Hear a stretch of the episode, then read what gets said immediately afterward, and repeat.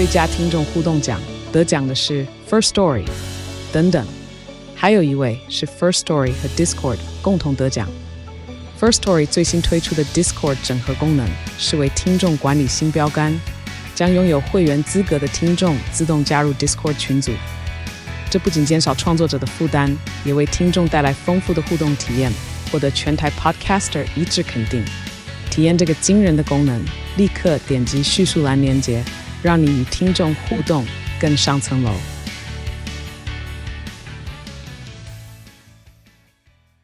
我是赵少康，欢迎来到 赵少康时间的现场。那么温度哦，这温度怪怪的，白天看着还蛮阳光普照啊。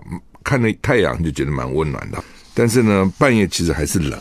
呃，以台北来讲，半夜大概只有十四度左右啊，特别清晨的时候还是凉啊。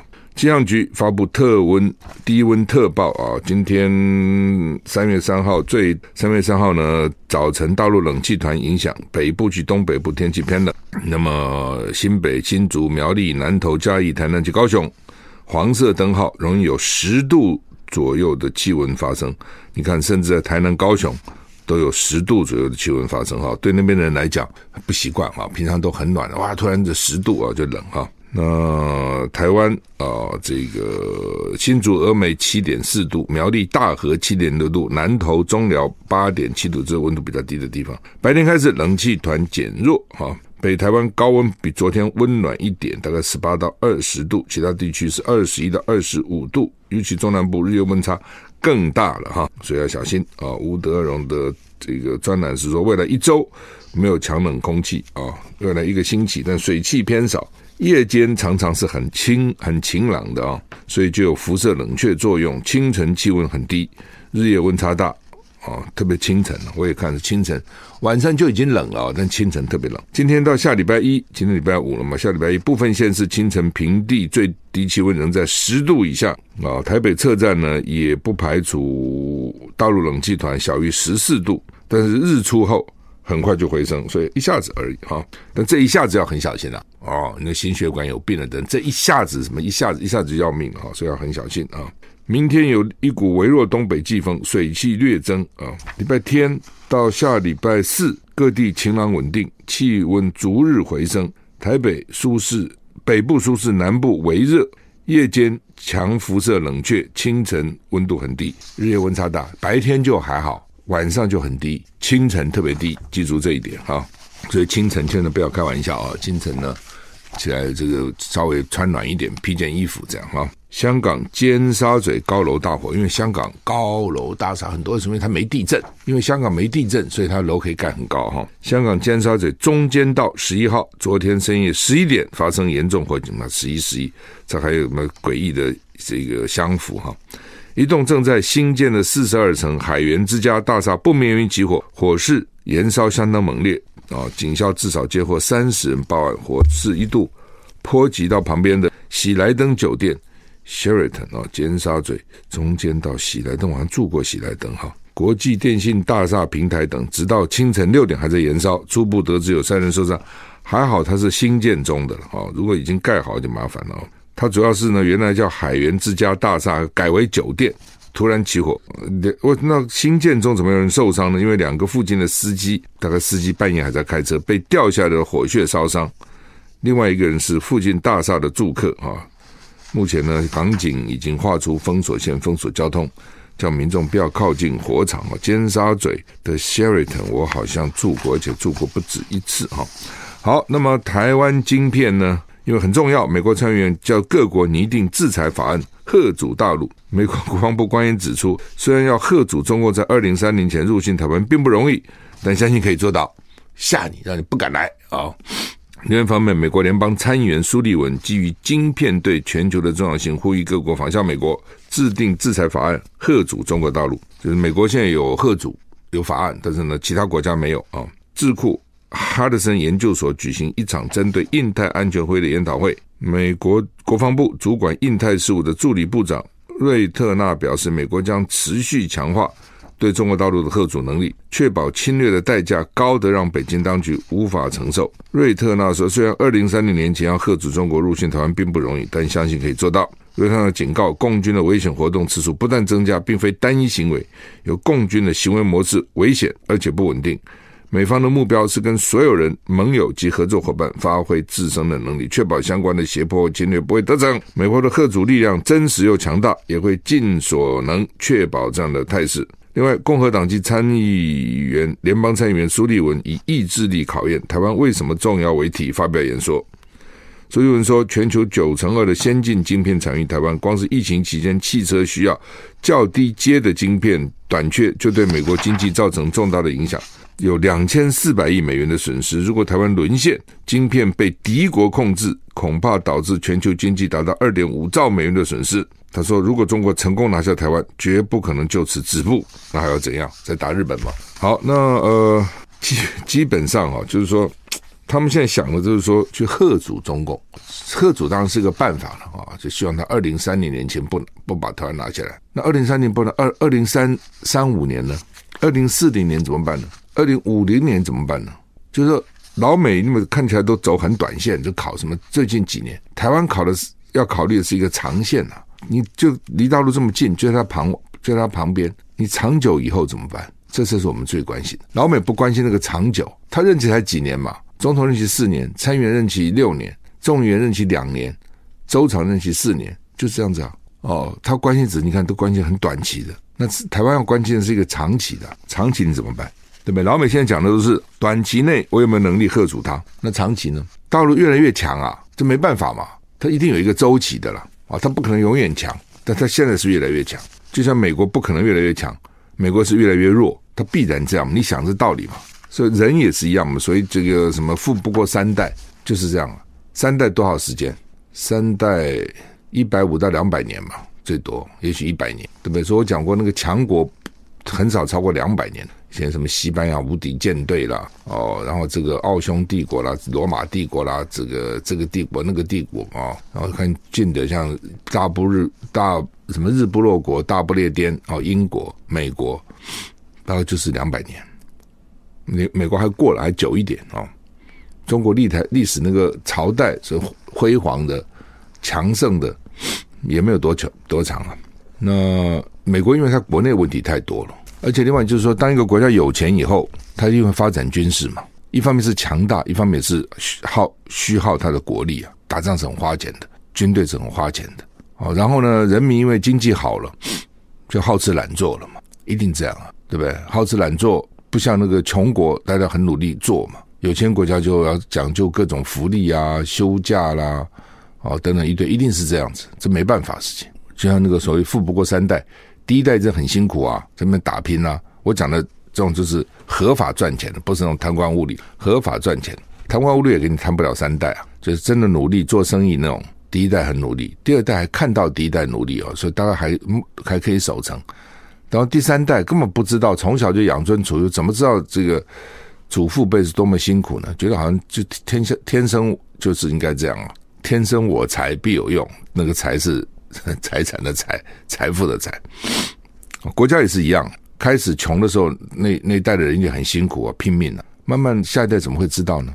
不会知道，他要的只是福利啊。所以国家就是弱了嘛，一定就是这样。这个道理大家都知道了哈。所以对台湾来讲，比较重要的就是他们现在考虑都是眼前哦，说哇，台湾晶片很重要。反正这个晶片重要没错，总有一天以这样搞法，总有一天台湾的晶片会被人家分散掉嘛。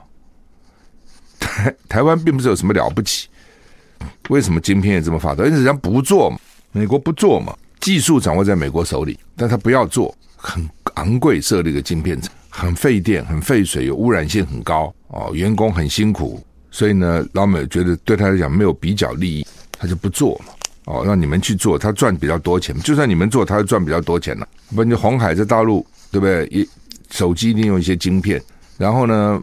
最后钱赚谁赚比较多？当然是苹果赚最多。红海是靠量取胜，但是真正赚钱多还是苹果。所以真正老美是聪明的了。那他现在就想全部都一手抓，通通自己来。哦，这个是很笨，你就没有比较利益嘛？任何事都有比较利益嘛？我在什么地方做什么比较划得来、比较便宜、比较有效率，我就在那个地方做那个东西嘛。他们原来全球化讲这个，现在又反悔了。中国大陆两会周末登场啊！人大跟政协了哈，他就两会啊，人人大政协，人大啊就比较有点像我们的民意机构了，人民代表嘛，人民代表大会就人大，政协呢政治协商会议比较是不同的政党。所以你说这两个哪个重要？我觉得人大比较重要哦。政协就是他也有什么民主党派什么，他也表示不是只有共产党一个党，他有很多那种尾巴党也好，花瓶党也好哦。反正就是说我除了共产党还有别的党，表示我不是一党专政。我要他其他其实一党专政，他他的讲的也是一党专政，就表表示我不是只有一党。我虽然是一党专政，我不是只有一党，我还有其他的党也支持我啊。包括包括国民党都有嘛哈。那要在这个周末三月四号五号开幕啊。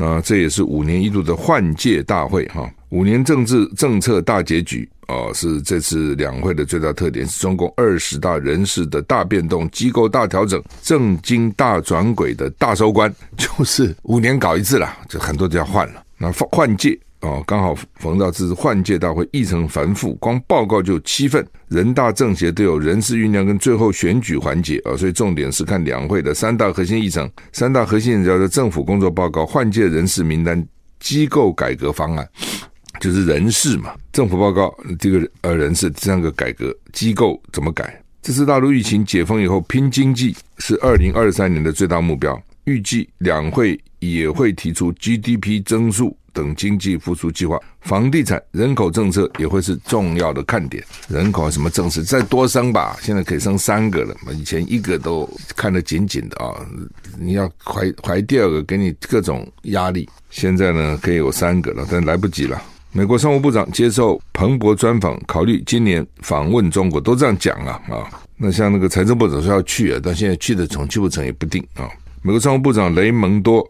Ray Raymondo 啊，正在考虑今年访问中国。美国目前跟中国两大经济体因为多项议题关系紧绷。雷蒙多是华府推动遏制北京科技野心的高官之一。雷蒙多今天在 Bloomberg 的华盛顿办公室接受访问，他说呢，这是一个女士哈，美国总统拜登希望以对美国有利的所有方式与中国交涉，不管是商业或外交方面，这类沟通主要让情况降温。这是我们对于我方与中国关系的期待，不是升级。他们希望降温，不是升级。总统指示，人们都说我肯定会派我的团队去，甚至可能于今年春天，我们正在尝试安排。而且是的，我想可能我会去。美国美中商品贸易二零二零年再创新高纪录，提醒世人，虽然两国政府在多项经济跟政治议题上意见分歧。分歧，全球两大经济体的消费者跟企业依然紧密相连，就这样打击过来，过去限制你，然后给你打打你，然后砸关税，两国的去年的贸易还创新高，那怎么办呢？华府致力减少美国对中国商品的依赖，鼓励西方企业投资印度等受到信赖的贸易伙伴，就说你不相信中国，就希望到之前就想到越南嘛，哦。但是越南也有，它也有限的，它那个产量有限。后来也有疫情，那现在我希望印度能能够把转移，就是不要给你中国了，就转移到印度也好。但是不容易了啊，印度，哎，少数精英当然是不错了，数学啊什么厉害了。但是，哎，你到印度去看，你就想怎么可能呢？哦，就是说，第一个种姓制度哦，所以呢，大家就认命了，就是我就天生我就是这样子。哦，第二个，那个那个是一个很混乱的国家，那就是这个，哎呦，那个路上牛也在路上，然后呢，这个各种混乱，怎么可能？怎么可能弄得好？你像现在美国很多公司，它的售后服务都外外包给印度，哦，你就知道那个简直售后服务一塌糊涂。你电话只要打到美国，好看的日印那个印刷起来的电话号码是美国电话号码。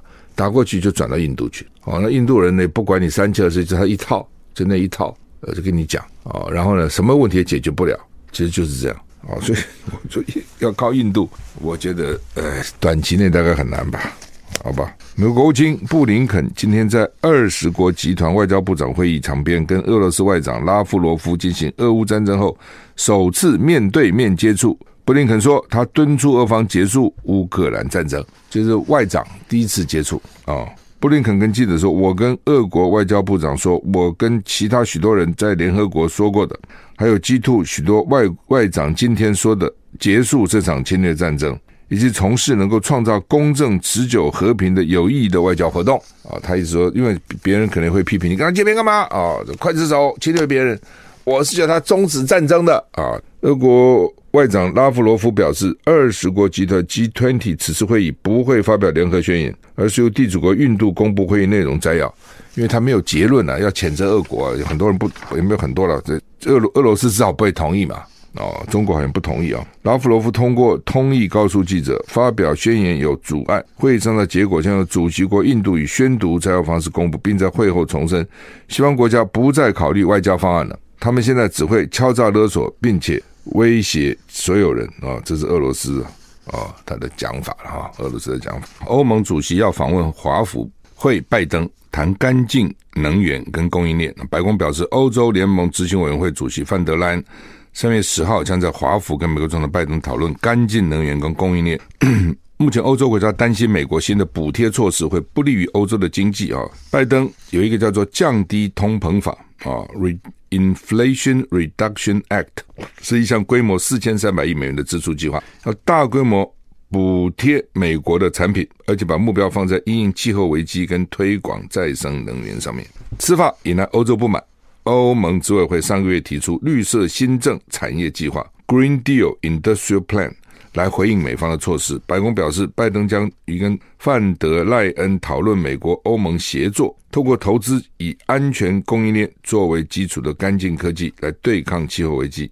白宫另外提到，他们两个要评估一年前成立的能源安全联合任务小组的成就啊，还会讨论中国的威胁哈，就是美国补贴他的这个企业，欧洲就生气了嘛，你补贴那我搞什么？对吧？你的成本就比我低了嘛哈，你就看美国一个。这种能源补贴法案啊，降低通膨法案就是四千三百亿美元。美国到现在呢，支援乌克兰多少钱呢？三百亿美元哦，三百亿美元当然不少了。但是呢，你跟老美这种经济动辄这几千亿、几千亿，这算什么呢？对不对？奥巴马那个时候，大概那个时候就美国负债大概十四兆美元，到了拜登又增加了四七兆还多少？哦，反正就是这个数字都蛮可怕的哈。所以呢，基本上他这么大多的钱去补贴企业，那欧洲就很紧张了哈。普丁控乌克兰跨境杀平民，乌克兰撤离前线城市弱势居民。俄罗斯总统普丁指控乌克兰人渗透边境区域，朝俄罗斯平民开火。对此基辅否认，控诉俄方是蓄意挑衅。另一方面，因为俄军持续炮击，乌克兰下令撤离前线城市库皮扬斯克的弱势居民。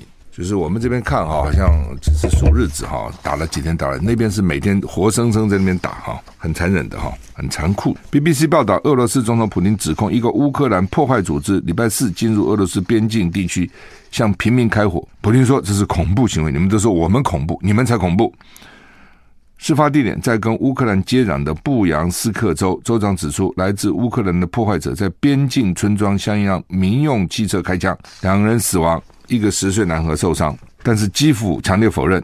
啊，这个总统的顾问说呢，这是典型的蓄意挑衅。俄罗斯想恐吓人民，为攻击另一个国家辩护。另外一方面，乌克兰人民担心俄罗斯将会重新占领前线城市库皮扬斯克及铁道枢纽。乌克兰下令把所有孩子的家庭以及行动不便的居民。强制撤离当地以及乌克兰领土的东北方领土。哈尔科夫州当局指出，做出这项决定，因为考量安全局势不稳，俄军持续在炮击当地的社区，就搬走、搬走、搬走了。苹果手机担心 Chat GPT 产生不宜内容，不给这款 APP 更新。华尔街日报报道，由于苹果公司担忧人工智慧 AI 工具可能产生。对儿童不宜的内容，因此延迟批准电子邮件软体 Blue Mail 的更新版，因为新版加入了 OpenAir 所开发由 AI 驱动的人的工具。报道引述 iPhone 制造商苹果与 Blue Mail 的开发商 Blix Index 间的联系报告。Blix In 的创办人说，Blue Mail 更新版的核准上周遭到苹果卡住，但 Blix 跟苹果皆没有立即回应路透社的要求评论的要求，哈，就是他担心了啊，就是说这个 G Chat GPT 不知道将来会产生什么东西哦，然后一直发展，他们自己会发展，自己会学习哈，会不会到时候之前我听到说一个人研究人员跟他的那个人工智慧搞到最后，人工智慧跟他讲说“我爱你”，吓死他了哦，他爱他，表示他好像有感情了，那将来怎么办呢？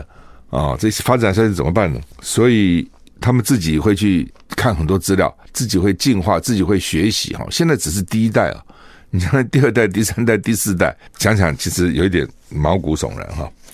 好，那台股现在涨四十点哈。今天报纸的主要新闻其实昨天都报过了哈，昨天的电视我们都讨论过，就是台南市议长贿选案啊。然后呢，联合报叫做台南市。台南议长贿选案以每票一千万元设买票，邱丽丽十人被求重刑。中国时报啊、这个全案侦查终结，郭在清为邱丽丽林志展操盘，杨志强作为白手套啊，涉贿选案，台南市政府议长等十人遭起诉。哈，哎，实在哈、哦，选个议长哈，花那么多钱到底干嘛？这真的很奇怪，而且看起来呢。主要是他个人要，那有什么好处呢？你比如说立法院院长，那个牵涉到整个国家的政策哦，行政院的这个法案的推动在立法院，所以那个理论上是一个政党的事情。看起来呢，你听那个邱丽丽讲，他自己的给会通通卖掉了，就他的财产都卖掉了，要拼哦，那很奇怪。如果光光为面子，值得这样做吗？而且平常心说，你要我做那个议长，我还不想做了。为什么？很无聊的。你当议员。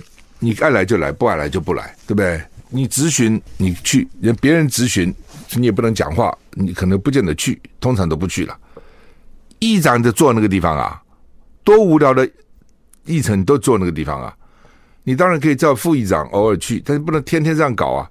所以你议长还是很重要。你说天天叫副议长，你当什么议长？换句话说，你每天几乎就绑在那个议会哦，然后听一些言不及义的发言，很多什么乱七八糟乱讲一通。你也在那边听，这怎么好呢？哦，那个生活是很不自由的，很无聊的。我们学校的这个台南市哈，他们这个实在是太复杂了。一定有什么好处哦，而且都跟那个光电业者好像关系很密切。那这而且到了荒唐的地步，你知道吗？譬如说啊、他这个他主要的因为就是民进党啊，那个正国会六个人六个议员，其实民进党这次当选的远远超过国民党嘛。民进党这次议台南市议员当选了二十八席，国民党只有十五席，台联一席，激进党一席，但是无党籍有十二席啊，无党籍有十二席。那原来那个议长呢，叫郭信良啊，绰号叫欧宾的黑脸啊，脸黑黑的，那他就是无党啊。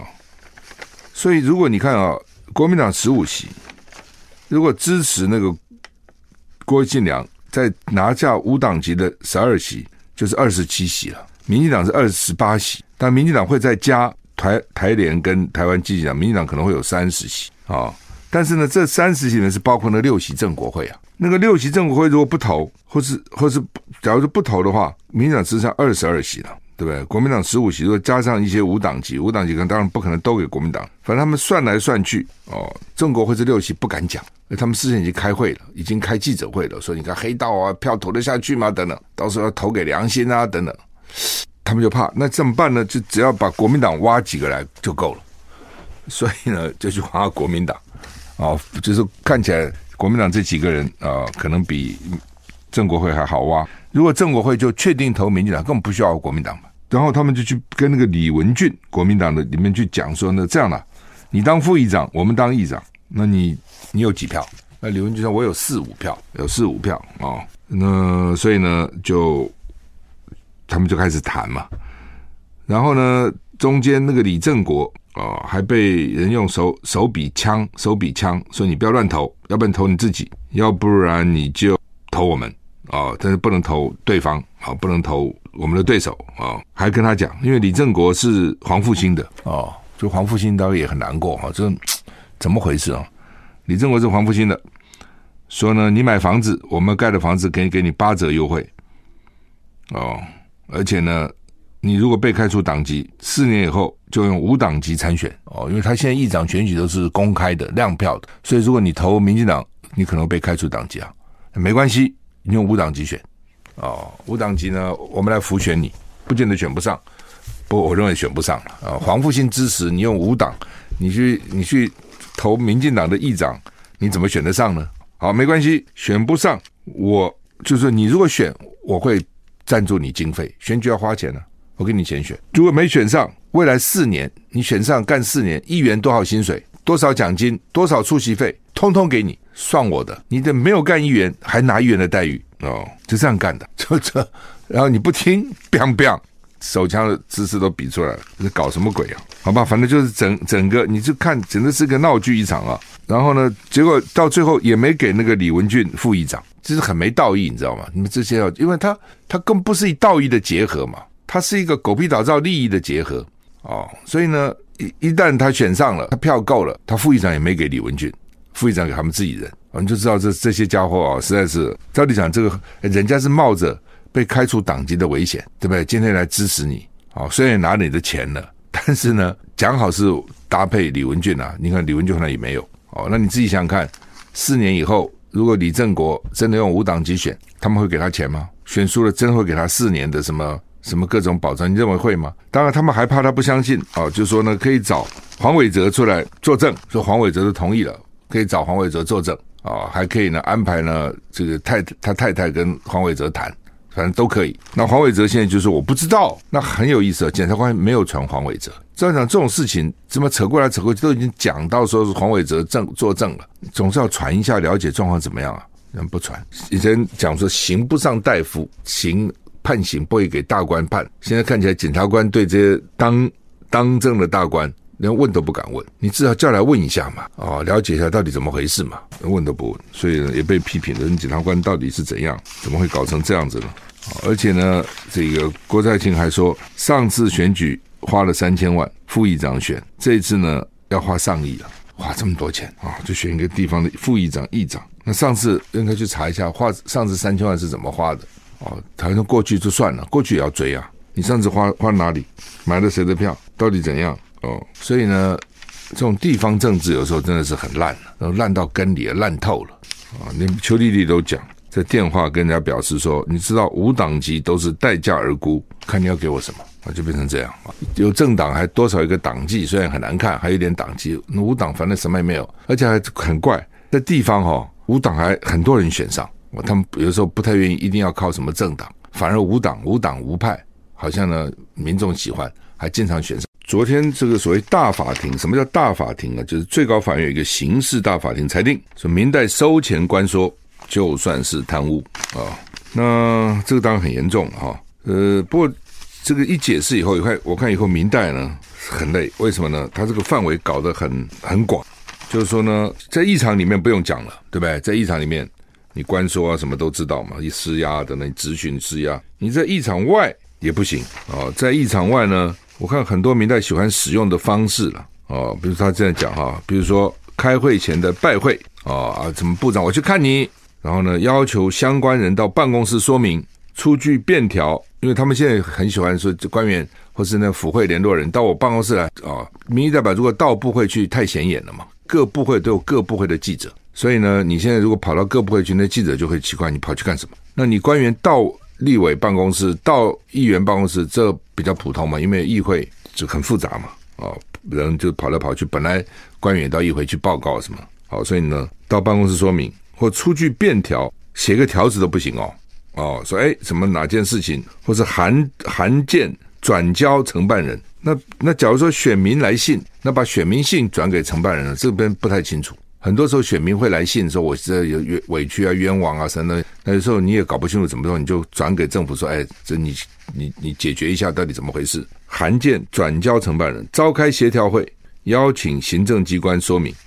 他们常是开协调会的，开协调会啊、这个陈情人来，官员也来啊，当当场大面大家讨论该怎么办啊、劝诱或请托其他同样有权限的民代联署啊，比如说我提个案，然后呢，请其他委员联署，因为你一个案不能成立啊，很多案都要一个人提案或几个人提案，多少人联署啊？代为提案或质询，出具建议补助单，议场中休息协商，打电话施压或关说。都不行啊！议场中休息协商，比如说，经常啊，这个官员说，议员、立委说要砍这个预算，官员说不能砍啊，砍到谷里去了。好，那这主席宣布休息协商一下啊，大家不要在会议吵了，来，大家来调解的啊，这也不行啊。所以法官，我看大法官已经把各种明代可能的可能的这个目前在的做法都能收集到了，然后说这都不行。如果在上班时间或公务场所就属于贪污职务上的行为，那就如如果有对价，就触犯贪污职务的受贿罪。哈，那联合报去访问一个不具名但不敢具名的民进党立委，就说他不管哪一层民意代表、立委到地方议员啊、乡镇民代表等等，经常要处理选民服务啊，当然都跟公共事务有关呢、如果按照这个大法庭的判决，以后谁还敢选民服务呢？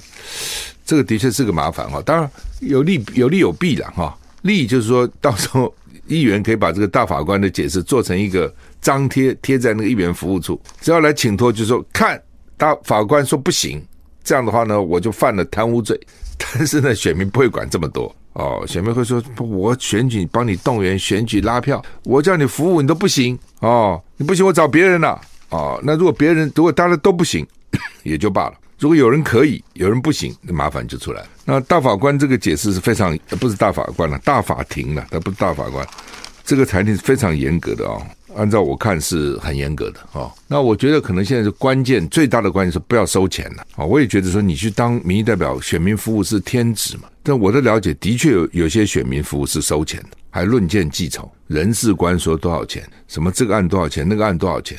那另外有一种呢，就是说平常不收钱，选举你来捐钱，到时候变成政治献金。平常我避免这个瓜田李下，我帮你服务，我帮你做这，帮你做那个，我不收你钱。但是选举的时候，对不起啊，你表示表示吧。他就撇开这个对价，但是真的要追究，你也很难逃这个干系了哈。我觉得最重要是收钱了哦，就不能够我收了你的钱，帮你去瞧事情。首先是这样，不按照这个大法庭的裁定哦。我看不收钱去搞这些事情，也不见得就没事哦，也不见得就没事。那到时候还要看法官怎么认定哈，到底法官怎么样裁判，法官的心证到底是怎样？反正哦，就看起来这个民代越来越难做了哈。你不替选民讲话，选民一定怪你；你替选民讲话，就看起来有可能就触法了哦。所以这个蛮麻烦的哈。那另外。美国跟俄罗斯外长第一次见面嘛，刚刚也讲了哈，就是什么叫第一次？不是第一次见，就打仗以来第一次见了。好，主要也是在这个 G20 的外长会议。之前大家不是有 G20 的财长会议嘛？财政部长会议弄不出结论来嘛？本来这种会议开完都要一个大家一个公公报了，大家发表一个什么？现在弄不出来啊，主要就是中国也反对啊。那现在变成外长会议，那外长会议总要去开啊，俄罗斯有人去啊，拉夫罗夫啊。然后布林肯也去啊，就见了个面啊，见了个面就强调说，你要赶快停战呐，等等等等这些啊。美联社有一个民调，对乌克兰的支持，去年五月百分之六十，美国大众现在掉到百分之四十八，少一半。那认为美国过度援助乌克兰，援助太多的比率，去年百分之七，现在是百分之二十六，也增加蛮多的。百分之五十还是说应该。援助乌克兰到战胜，但是百分之四十六认为应该有时间的底线，所以呢，他们就说随着时间越来越长呢，厌战的情绪越来越高啊、那所以意思就是说，你拜登要要赶快啊，大动作，赶快结束吧。你越拖越拖哈，就大家越不支持了。这就是美国人哦，美国人就是很热情，开始很热情，最后就是就无疾而终了，就就没没热情了。我早就讲过，就是这样。你看这个民调现在做出来也是这样哈。好，那么今天我们时间到了，祝你一个愉快的周末。